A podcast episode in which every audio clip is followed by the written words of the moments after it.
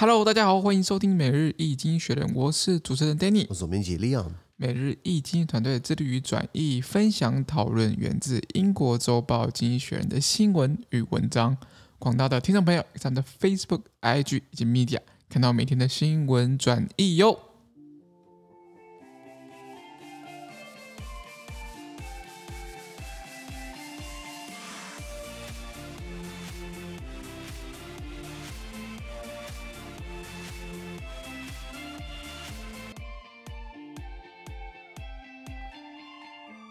今天我们来看到从经济学人接出来的新闻，我们看到的是十月七号礼拜四的新闻，而这件新闻呢，同样存在每日经济学人的 Facebook、IG 及 Medium 第六百一十九 po 里面哦。我们看到第一个是欧盟未来的扩大计划，既期待又怕受到伤害，应该改成不是很期待，但是更怕受到伤害。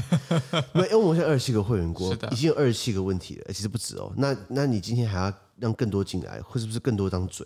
那越多人对这张嘴的话，当然民主社会大家可以可以讨论嘛。可是如果当大家的政治、经济、文化、公民价值价值差很多的话，那其实那其实更不好在一起嘛。就像欧盟内部，波兰、匈牙利一天到晚挑事嘛，现在又要有新的六个国家可能又要加入这样的一个讨论又起来了。原文是这样子啊，对不起，原文是这样子啊。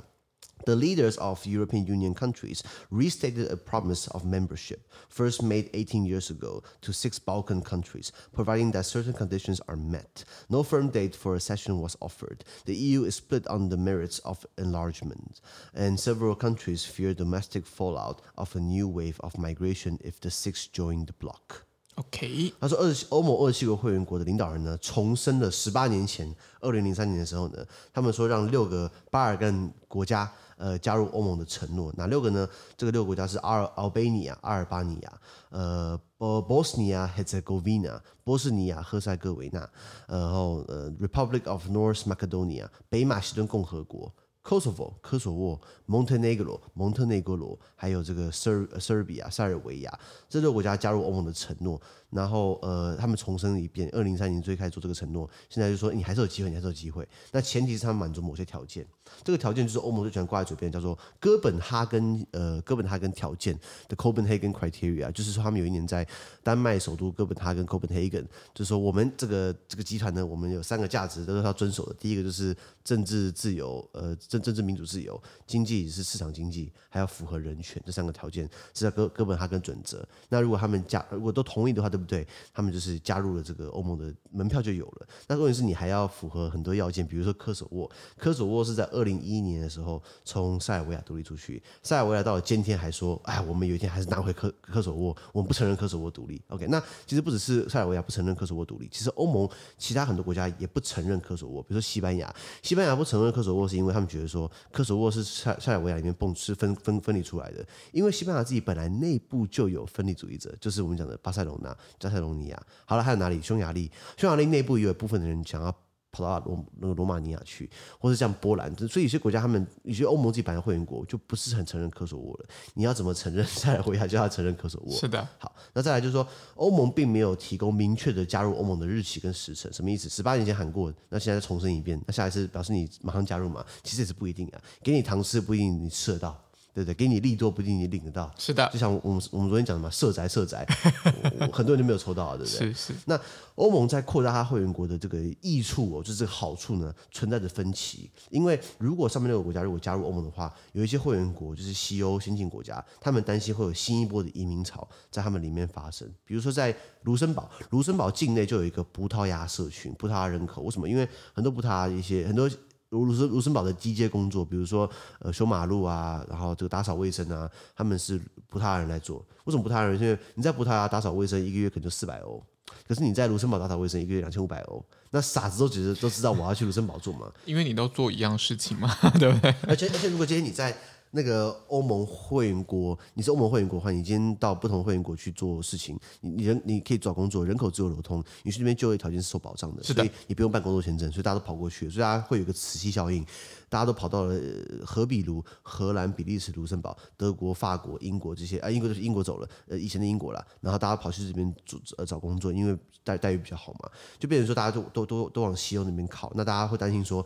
哎呀，是不是又要让这个国家进来？这个国家基本上是经济随时其实经济水准比较低一点的，是就跑进来我们这边，会新一波移民潮这样子。是的，了解。那欧盟的这个叫做有有一个叫做 enlargement enlargement policy，应该说 EU 欧盟叫 EU 嘛，EU neighborhood and enlargement 呃呃呃 policy 就是欧盟的。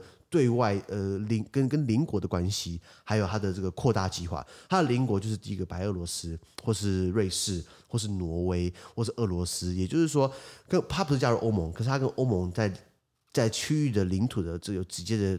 接触的关系，这些邻国的关系，他们好好维持。那那那这个边境怎么管制？这是 neighborhood policy 的一个重点。再来就是 enlargement 扩大，就是欧盟的这个呃加入很多新的会员国。那欧盟最一开始成立的话，就是六个国家嘛，何必如、西德。记得那时候德国还没统一哦，西德还有法国还有意大利呢，他们成立什么煤钢共同体？因为过去。打仗需要煤跟钢嘛？那我们如果把这方面的资源给整合在一起，是不是就比较不容易打在一起？因为我们的经济资源是互相的，这个是个战略的目标。所以，一九五二年成立了煤钢共同体，这是欧盟的前身。后来这六个国家呢，在后来呃变成这个欧洲的共同经济体，然后再后来加入了，比如说英国、爱尔兰、丹麦、希腊、西班牙、呃葡萄牙，呃后来东西德合并变成整个德国进来啊，奥地利、瑞典，它是一个一个一一个这样的进程。那讲完之后呢，最主要是在二零零。四年的时候，欧盟大东扩。二零零四年的欧盟加入了十个会员国，就过去的这个这个呃呃东欧或者说苏联阵营的那些国家，爱沙尼亚、拉脱维亚、立陶宛、波兰、捷克、匈牙利、斯洛伐克、斯洛瓦斯洛维尼亚，全部都加入欧盟。欧盟东扩到二零零七年呢，再扩了这个罗马尼亚，还有保加利亚。最近一次在二零一三年，克罗埃西亚慢慢都进来，所以欧盟的会员的这个这个这个会员国的这个国家一直在往上增长。那可是这些国家加入的这时时时程，这整个过去五六十年下来，就是慢慢都会这样加入。可是有些国家也说要加入，基本上喊了很久都没都没有成功。像土耳其，土耳其从一九六几年就说他想要跟欧欧盟这个想要跟欧洲的共同体经济共同体想跟欧洲在一起，他也说啊，我们基本上也是蛮欧洲的啦，因因为土耳其的国土横跨欧亚大陆，是。他以前的首都叫做伊斯坦堡嘛，对，伊斯坦布尔在靠那个。靠靠亚洲这一边，他把首都搬到了靠欧洲这边的安可拉，安可拉，安可拉，就是说，哎，我们也是欧洲的一份子。那可是你当然，他欧欧盟当然不希望土耳其直接马上加入。我们我们聊过这个因素嘛？对，因为因为土耳其毕竟人口比较大，如果今天土耳其加入欧盟的话，那那。欧盟的议会是按照会员国的人口比例来给来分席次的。现在欧盟议会里面最多其实是德国，是那德国八千多万人，今天土耳其有一亿多人。如果今天土耳其进来的话，会突然让欧盟议会有一面倒的，会一堆。土耳其人跑进来，是欧洲人可能就会觉得说挑挑战到我们的基督教民主价值，你知道吗？所以他等于是欧盟一直给土耳其在谈协议啊、谈贸易整合啊、谈双边关系啊，谈了很久啊，可是一直都没有给土耳其，一直没给他糖吃啊。是你这边吊人家胃口吊了，已经吊了三四十年了，甚至。欧债那不是欧债危机，那个难民危机的时候，呃，土耳其帮欧欧盟收留了很多难民，然后欧盟还给土耳其一笔钱，让他们安置难民这样子。是的。可是土耳其一天到晚跟欧盟唱反调嘛。对啊。然后现在，可是问题是，当然土耳其不能加入。你如果你要加入欧盟的话，你需要既有会员的一致决同意，大家都要同意。那如果大家常听我们节目就知道，土耳其跟希腊不是世仇嘛？对。两个在塞浦路斯岛上面也是有一些分歧，很大的分歧嘛。By the way，塞浦路斯。南塞浦路斯基本上是欧盟会员国，如果这土耳其进来的话，对不对？南塞浦路斯一定会一定会反对，希腊也会反对。是的，好，所以这你卡我，我们我们互相卡来卡去的嘛。那今天我们讲到的是这个西巴尔干半岛，就是刚刚讲的六个国家，他们在两千零三年的时候呢，开一个会，就说，哎，这六个国家也有加入欧盟的意愿，因为欧盟现在的执委会主席叫做 Ursula von der Leyen，上一个呢叫做 Jean-Claude Juncker，再上一个呢叫做 José Manuel Barroso。巴洛索他当执委会主席的时候，哇，已经过了。我过了好多年，已经过两任了。他当智慧主席的时候呢，他就是扮演一个角色，就是我们要吸引更多的这个会员国进来。那很多人批评他这是错的，因为你要让多人进来的，那你的制度的一些法规或者是游戏规则，你没有跟着协调。我讲嘛，一辆车，你一辆呃五座的轿车、家庭轿车、家庭房车。或是这样 SUV，或是这样休旅车，坐五个人差不多，坐四个人最舒服。一个人开最好玩嘛，不用管其他人感受嘛，可以乱乱开一通。两个人的话就是，哎，刚好情侣嘛，就是一个正驾驶，一个副驾驶。一台车如果坐四五个人就有点满嘛。一个车车如果坐六个人，可能有一个人就要坐车库了。一台车如果坐七个人，可能有人就是很尴尬。一台车如果塞了十五个人，可能有人就要趴车顶上面了。一台车如果塞了二十七个人，今天加六个变三十三个人，你觉得这车还开得动吗？这个要一定要换车了。没错，所以欧盟从以前的所有事情，最一开始美钢共同体那个时候呢，一九五二年成立美钢共同体呢，他们说事情是一致决。啊，废话，六个国家一起谈比较容易自决嘛。今天二十七个国家一致决，那我扣零啊。所以欧盟后来才变成这个投票，在一些比较不敏感的领域呢，是这个双重门槛投票。就比如说百分之五十五的这个会员国呃同意，然后第二个门槛是百分之，这是百分之五十五个会员国里面有百分之六十五的欧盟。呃，国欧那个欧欧盟里面的人人民的那个人口数来算，如果这样两个门槛达标之后，你就可以通过，就不用说有一致决。如果说是一致决，它不会，它不会有一致决，你知道吗？那有很多时候就不会有一致决，对不对？对，没错。那这个是在二零零九年才开始做的游戏规则，可是，在以前东扩的时候，二零零三年刚刚提到了西巴尔干的哈马进来，二零零四年让一堆会员国进来，二零零七年罗马尼亚、保加利亚，也就是说，二零零四、二零零七有十二个会员国进来，本来就已经有十几个会员国的一个组织。那你觉得这样子？所以侯赛曼就把罗索，他一天到晚被骂，他现在在高盛银行当门神，哇，真香啊，很很很会很会玩哦。所以这六个国家，他们呃一开始就是二零零三年的时候就就提过，他们想要加入欧盟。那呃呃，你要先搞定他内部的问题嘛，比如说阿尔巴尼亚也是常常被骂说他是毒品啊、人口贩子啊、枪支走线最最盛行的地方。然后呃，北马其顿共和国才刚跟希腊呃打完一架。因为马其顿共和国，因为希腊北部有个区域呢，也叫马其顿省，然后他们觉得说，那个马其顿共和国把他们的名字抢过来，他们就是有些有一些认同上的一些一些呃一些分歧啦，分歧，嗯，所以北马其顿共和国那不然这样子好了，我就把我自己取为北马其顿共和国，你就留着马其顿吧。后来他们好不容易谈定了，以为这样他就可以拿到欧盟的门票了。可是也不一定啦。是的。然后呃，科索沃刚刚提到，他跟塞尔维亚有很大的一个纷纷争嘛，所以目前看起来台面上的只有蒙特内哥罗稍微好一点的。是。记不记得看那个零零七电影？Daniel Daniel Craig 就是现在这个零零七电影，Daniel Craig 他的第一集叫做 Casino Royale 皇家夜总会嘛，那个夜总会那个。赌场就是在蒙特内哥罗哦，对，那个国家稍微看起来好一点，你知道吗？那他们六个国家想要加入欧盟，那问题是现在会不会同意不知道。不过他们目前要解决掉自己的分歧，也就是说你要叫塞尔维亚，因为欧盟叫塞尔维亚，你要认可科索沃独立，我才会支持你。那塞尔维亚骑虎难下，他想加入欧盟，他又不想要这个跟科索认可科索沃独立，对不对？那怎么搞？那怎么搞？所以让我们继续看下去。好，那我们看下一则新闻，看到是世界卫生组织，呃，这个认可了全世界第一款儿童用的疟疾疫苗，这是世界卫生组织少数有有用的时候了。疟疾是一个很严重的疾病，台湾台湾没有，可是在非洲很多啦。然后毒害很多儿童，原文是这样子啊：The World Health Organization endorsed use of the first malaria vaccine for children at risk of infection. It said that the jab, called RTS. Uh, 呃，comma s and made by a GlaxoSmithKline GSK was safe and reduced by thirty percent cases of severe malaria in young children.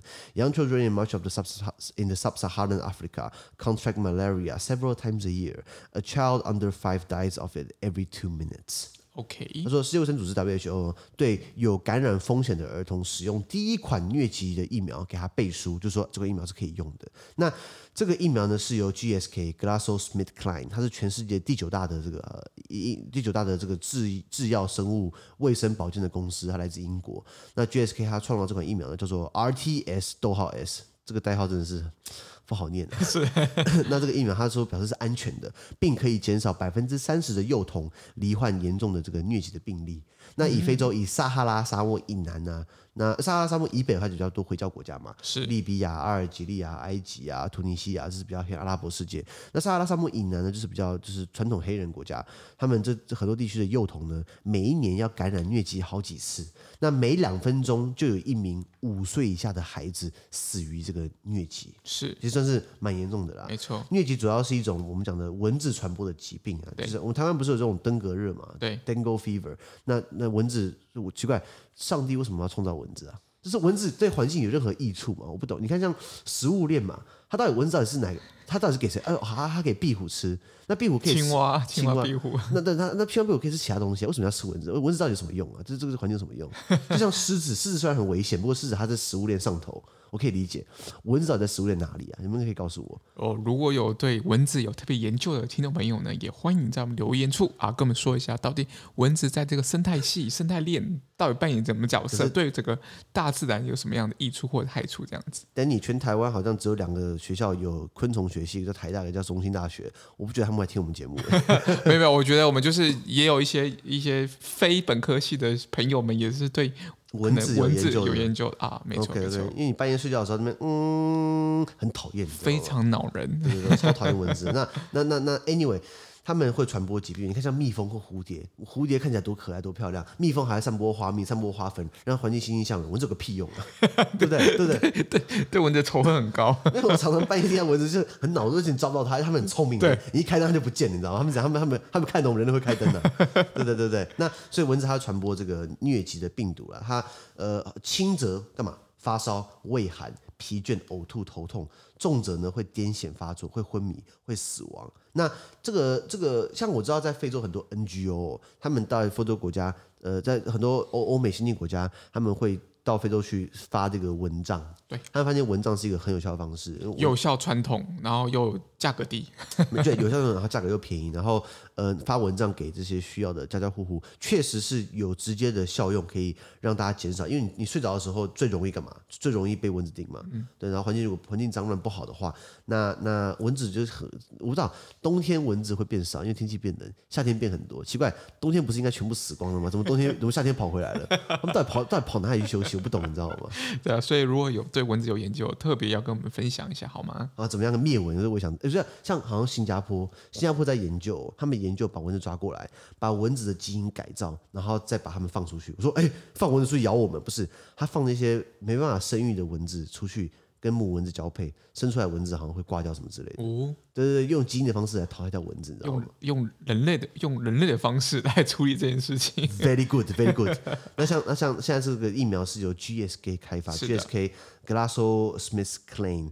呃，像我知道 GSK 他们在台湾，台湾很像葡萄王公司也帮他们代工，在做生技产品这样子。然后葡萄王也帮 Pfizer 代工生技产品了。是。那 Anyway，那 GSK 他们开发出这样的一个一一一一个疫苗呢，那也是有呃这个世界卫生组织 WHO 给他背书。我们希望这个东西可以。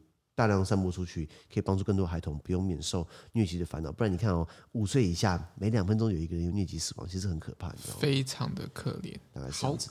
那我们看下一则新闻。下一个我们看到的是哦，这个中呃美中台，哎，就就又来了，应该是美台中了，怎么把我放在最后面了？对，对，美台中的这个竞合呢，就应该美国跟中国他们聊一聊，又聊到台湾了。是的，台湾永远都是他们心中最软的那一块。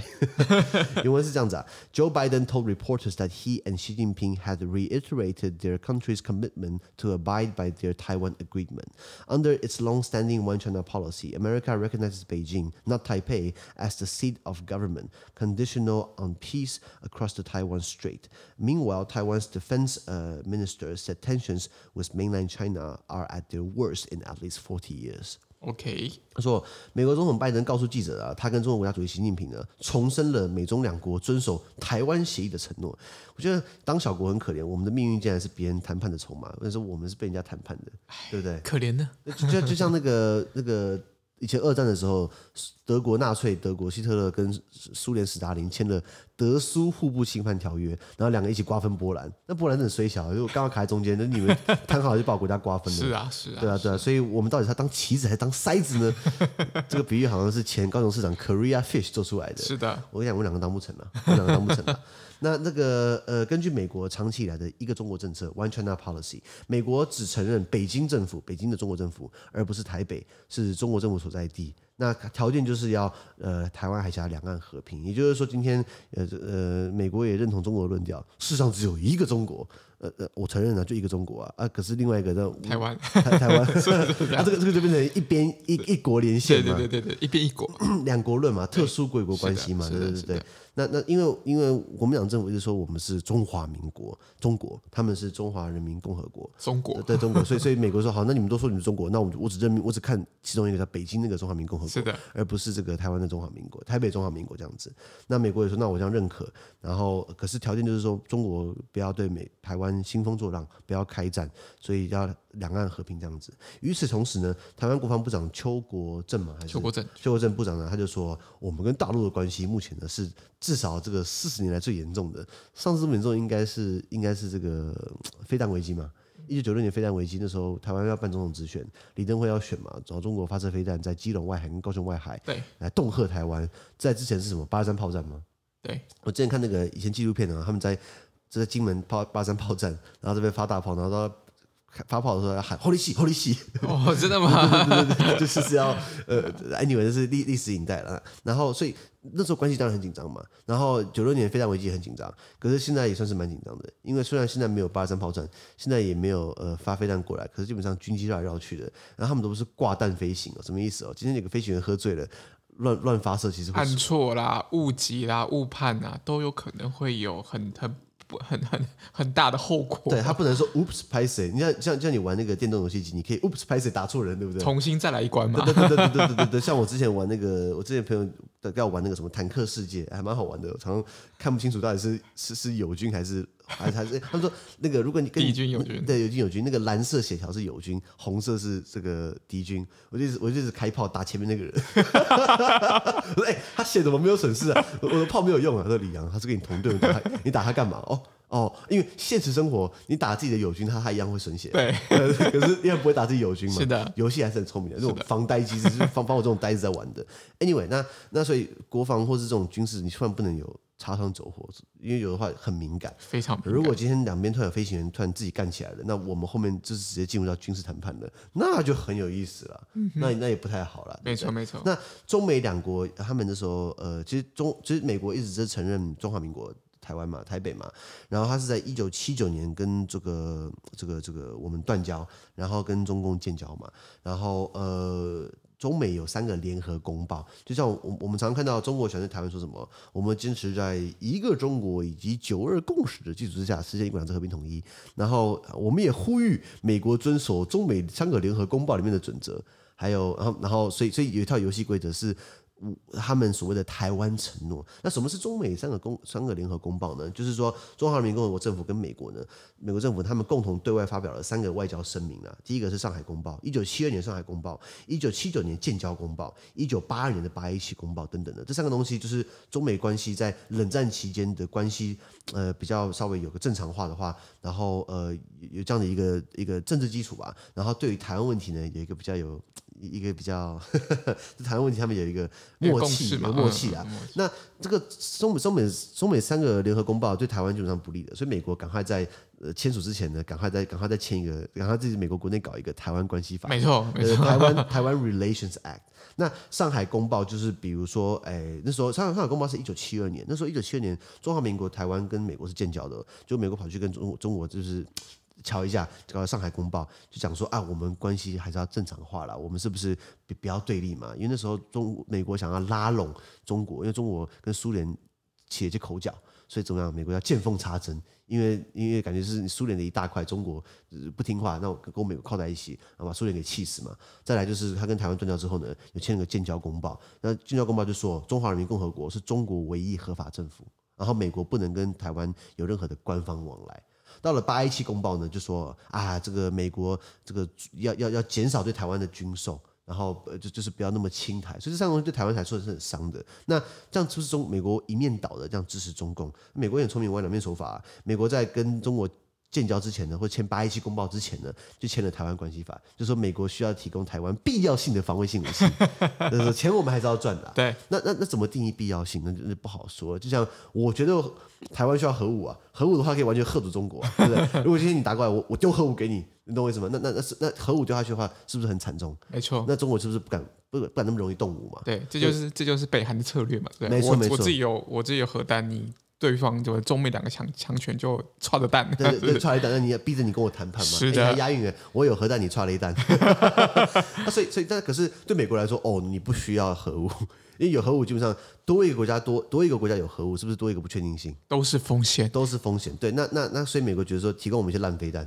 他觉得说这飞弹，我们就你这样觉得你就够用了。可是我们说我们要长城飞弹，我们要可以打到北京的飞弹，我们要潜艇潜，因为潜艇潜舰是一个很攻击性武器，我们可以把潜舰开到了上海外面，然后然后停在海底下，然后需要说再浮起来发射飞弹，然后再躲下去。所以潜艇是一个蛮攻击性的东西。那这东西美国觉得我们不需要，所以我们就是美国就不给我们，所以还逼着我们自己潜，逼着我们自己要潜舰国造。美国很贱，就是说你需要的时候他不给你，然后你你自己花钱研发，当你快研发好，对不对？他就他就卖给你。所以你到底是要继续研发呢，还是你要给他买现成的？你给他买现成的话，花一大笔钱，之前花的研发费就白花了，所以一直很尴尬卡在这边。美国也很聪明嘛，所以现在蔡政府说什么浅见国造嘛，非但自己国造嘛，国际国造嘛，那这东西是长远，是因为你不能一直依赖人家，这个我也同意。可是我怕就是国民党上来，对不对？马上就跟美国买，因为美国买你知道可以干嘛？可以有佣金啊，就，就是回扣是是，回扣一定一定这样搞。就为什么？因为那些管采购的人，不管是政府单位还是民间单位，采购的人很重要，因为他可以决定跟谁买。请问你钱是他自己掏，他自己掏掏腰包的钱吗？当然不是啊，是是我们的百姓的油水钱。呃，不过百姓成穷鬼了，就没 就没办法，没没没没油水可捞啊，没这可以捞，是百姓出钱，然后让他采购，然后他决定给谁订单的，对，那是不是有些协议再把那个一些趴数回扣回扣踢回来？到像那个拉法叶币安就是这样子，可拉法叶现在已经。死无对证，为什么、嗯、不了了之了？不了了之。如果大家查一下那个尹清枫命案，这个李登辉跟郝柏村两个应该都其实有涉猎，我相信啦。那时候两个毕竟是最高的嘛。那那那尹清风后来就是不了了之。我之前阿扁上台的时候就说，拉法叶弊案、尹清风命案，我们动摇国本也要查到底。我后来以前在司法单位服司法替代役的时候，我后来问一下我的长官，那个主任检察官，我说检座啊。阿扁就是说要动摇国本，要查拉法叶、尹清枫命案，为什么后来不查了？他说李阳真的会动摇股份。我说什么意思啊？他说上上下下左右前后全都拿钱了，然后全都有涉猎到这些事情。那那。那那个要么要么就是被自杀，要么就是失踪。那有些人大到你没办法动他。如果真的查出来，对不对？那查的人肯定会出问题，然后判的人也会出问题，然后军方可能都要跟，可能军方高层可能都要解散，可能都要判刑了。那军队可能要解散了，所以真的会动摇国本。所以为什么阿扁后来不敢查了？反映这个这个严重性啊、哦，要务实。没错没错 没错。所以今天一样嘛。所以如果今天查到两岸关系哦，我觉得大家知道中美三个经三中美三个联合公报，刚刚讲到上海公报、建交公报、八一七公报，还有台湾关系法，还有美国的战略模糊。聊过很多次嘛，是的。上我们的 YouTube 影片可以看到这个，我们讲到美国的这几支影片啊，我记得是 YouTube 的第第四五六七八其中一支了。不过确实每一支影片都非常重要，对不对？没错没错，是经济学的精华，我们用血跟泪跟泪跟那个汗跟泪挤出来，大家一定要看到。没错没错。好，那我们看最后的新闻。那时候我们看到的是哦，特斯拉发电起来好比雷丘，为什么写雷丘啊？不是皮卡丘吗？皮卡丘跟雷丘什么关系？雷皮卡丘进化成雷丘啊？皮卡丘会进化？会。怎么进化？我也不知道，就是在那个游戏的设定里面啊，那个雷丘确实是皮卡丘进化而成的。哦，那雷丘进化成什么？超雷丘？没有，就就结束了，它就两段。哦，就像什么杰尼龟、水箭龟之类的。哦，是不是这样子？对不对？欸、我不知道。不过杰尼龟是有三段的啊，啊，杰尼龟、卡密龟跟跟水箭龟、欸。你好熟，你有你有你你有玩 Pokemon 哦？有有有，一一人都会玩啊。Game Boy 都会玩。我小时候只有看书的份，我没有这个玩游戏机的份。哦，所以说杰尼龟、卡拉龟跟那个水箭龟，对，我记得是这样子啦。如果有错的话，那个听众朋友可以再纠正我们。然后皮卡丘会变雷丘，对，那就两段，为什么歧视他？我 就是他两个，不是不是，每每一个那个神奇宝贝，它那个进化的都有不不一样的。砍砍有两砍有三砍这样子，那这不合逻辑啊！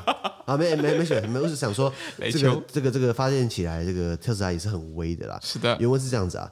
Tesla shareholders gathered virtually on Thursday for the company's annual meeting, presented from its new Gigafactory in Austin, Texas. They have reason to smile. In the latest quarter, the firm beat analyst expectation to deliver 241,000 vehicles. So far, the year's total is 627,000, around twice as many as in the same period period in 2020. In part, this is because the firm is weathering the semiconductor shortage better than established car makers. Investors will want to know about future production. The Texas factory has started production of the Model Y, a small SUV. If all goes well, another new gigafactory in Berlin will get the Brandenburg Brandenburg state government sign off to begin making cars before the end of the year. But the chip crisis have taken a toll on Tesla's plan to launch new models. The Cybertruck, a pickup, uh, a new sporty roadster, and a lorry will all roll out of factories later than planned. OK，他说礼拜四呢，特斯拉的股东们呢将聚集在美国德州的 Austin，啊、呃，美国德州 Austin 算是大城了。他的因为要要聚集在 特斯拉这边盖了一个新的超级工厂 Gigafactory。呃呃，参加年度大会，那这些股东们呢，他们会笑脸迎人，过得很开心。为什么？因为在最新的季度里面呢，特斯拉交付了超出分析师们预期的车辆。那他们交出了二十四万一千辆电动车，其实算是蛮大的一个很大的数字。那至今为止呢，今年的销量呢，已经是二零二零年同期的两倍。那呃达到了六十二万七千台，其实这样真的还蛮多的，蛮多的哦。那这个部分呢，呃，比很多老牌，因为特斯拉它比一些老牌车厂还更能扛住半导体短缺的考验。因为像有些老牌车厂，像福特啦、GM 啊、宾士啊、BMW 啦，他们可能没有晶片，关不下去嘛。就像 BMW 真的是太黑心了。我要讲，我我真的我我真的要嘴两句哦。他取消一些很很好的配备，说什么抬头显示器啦，然后说一些辅助系统、哦，哦那个、说什么镭射头灯啊什么之类的那些东西，对，那很棒。那个那个那个被拔掉了，为什么？因为他说晶片呃。好的晶片不够，晶片只能买降降降一些等级的晶片。那降一等级的晶片，对不对？第一个有货，第二个便宜，再来就是说没办法支援到那么多的电子系统，你知道？所以没有晶片的话，你车子的配备减少，但是车价好像没有比较便宜哦，真的很黑耶，你知道吗？还好没买，买了会生气，你知道吗？是，要么就只能买到爱快罗密欧。为什么？爱快罗密欧他们不卖，他们卖的是车子，他不是卖。包着哦，对，它不是，它不是卖的是有轮子的 iPad，, 等于像你看现在电脑，现在新的宾士，一里面都是一堆 iPad，里面都是很大平板，看起来很酷炫。问题是你不觉得那那这你到底在开车还是玩平板，对不对？爱快罗没有是给你最纯粹的驾驶感受。哇，这个好像我们帮叶爱快罗没有业配一样。我们到底说爱爱快罗没有多少钱？没有啊，车还是很贵，你知道吗？是的，是的。对了，那所以。所以，可特斯拉它跟一些老牌车厂比的话，它更能扛住这些半导体短缺的考验，这样子。那还有投资人们预期有这个未来有好的生产情况。那比如说美美国的特，在美国的特斯拉，它在德州厂呢已经开始生产 Model Y，Model Y 是一个比较小的 SUV 嘛。另外呢，它在这个德国的首都柏林外面呢，有有盖一个超级工厂。那德国的柏林，它是一个自由市啊，美国是呃对不起，德国是联邦制国家，还有十三个邦跟三个自由市与行政划分。在柏林自由市外面呢，是布兰登堡邦，在布兰登堡邦里面呢，哎，这个呃，特斯拉盖了一个新超级工厂。如果当地政府批准的话，它今年年底可以开始生产了。OK，那等于是说在欧洲就地生产，这样就可以直接在欧洲就地供应嘛？对，好，那晶片危机对特斯拉，可是这个晶片危机对特斯拉还是有些影响，就是说它虽然比老牌车厂更扛得住，可是也没有到那么那么。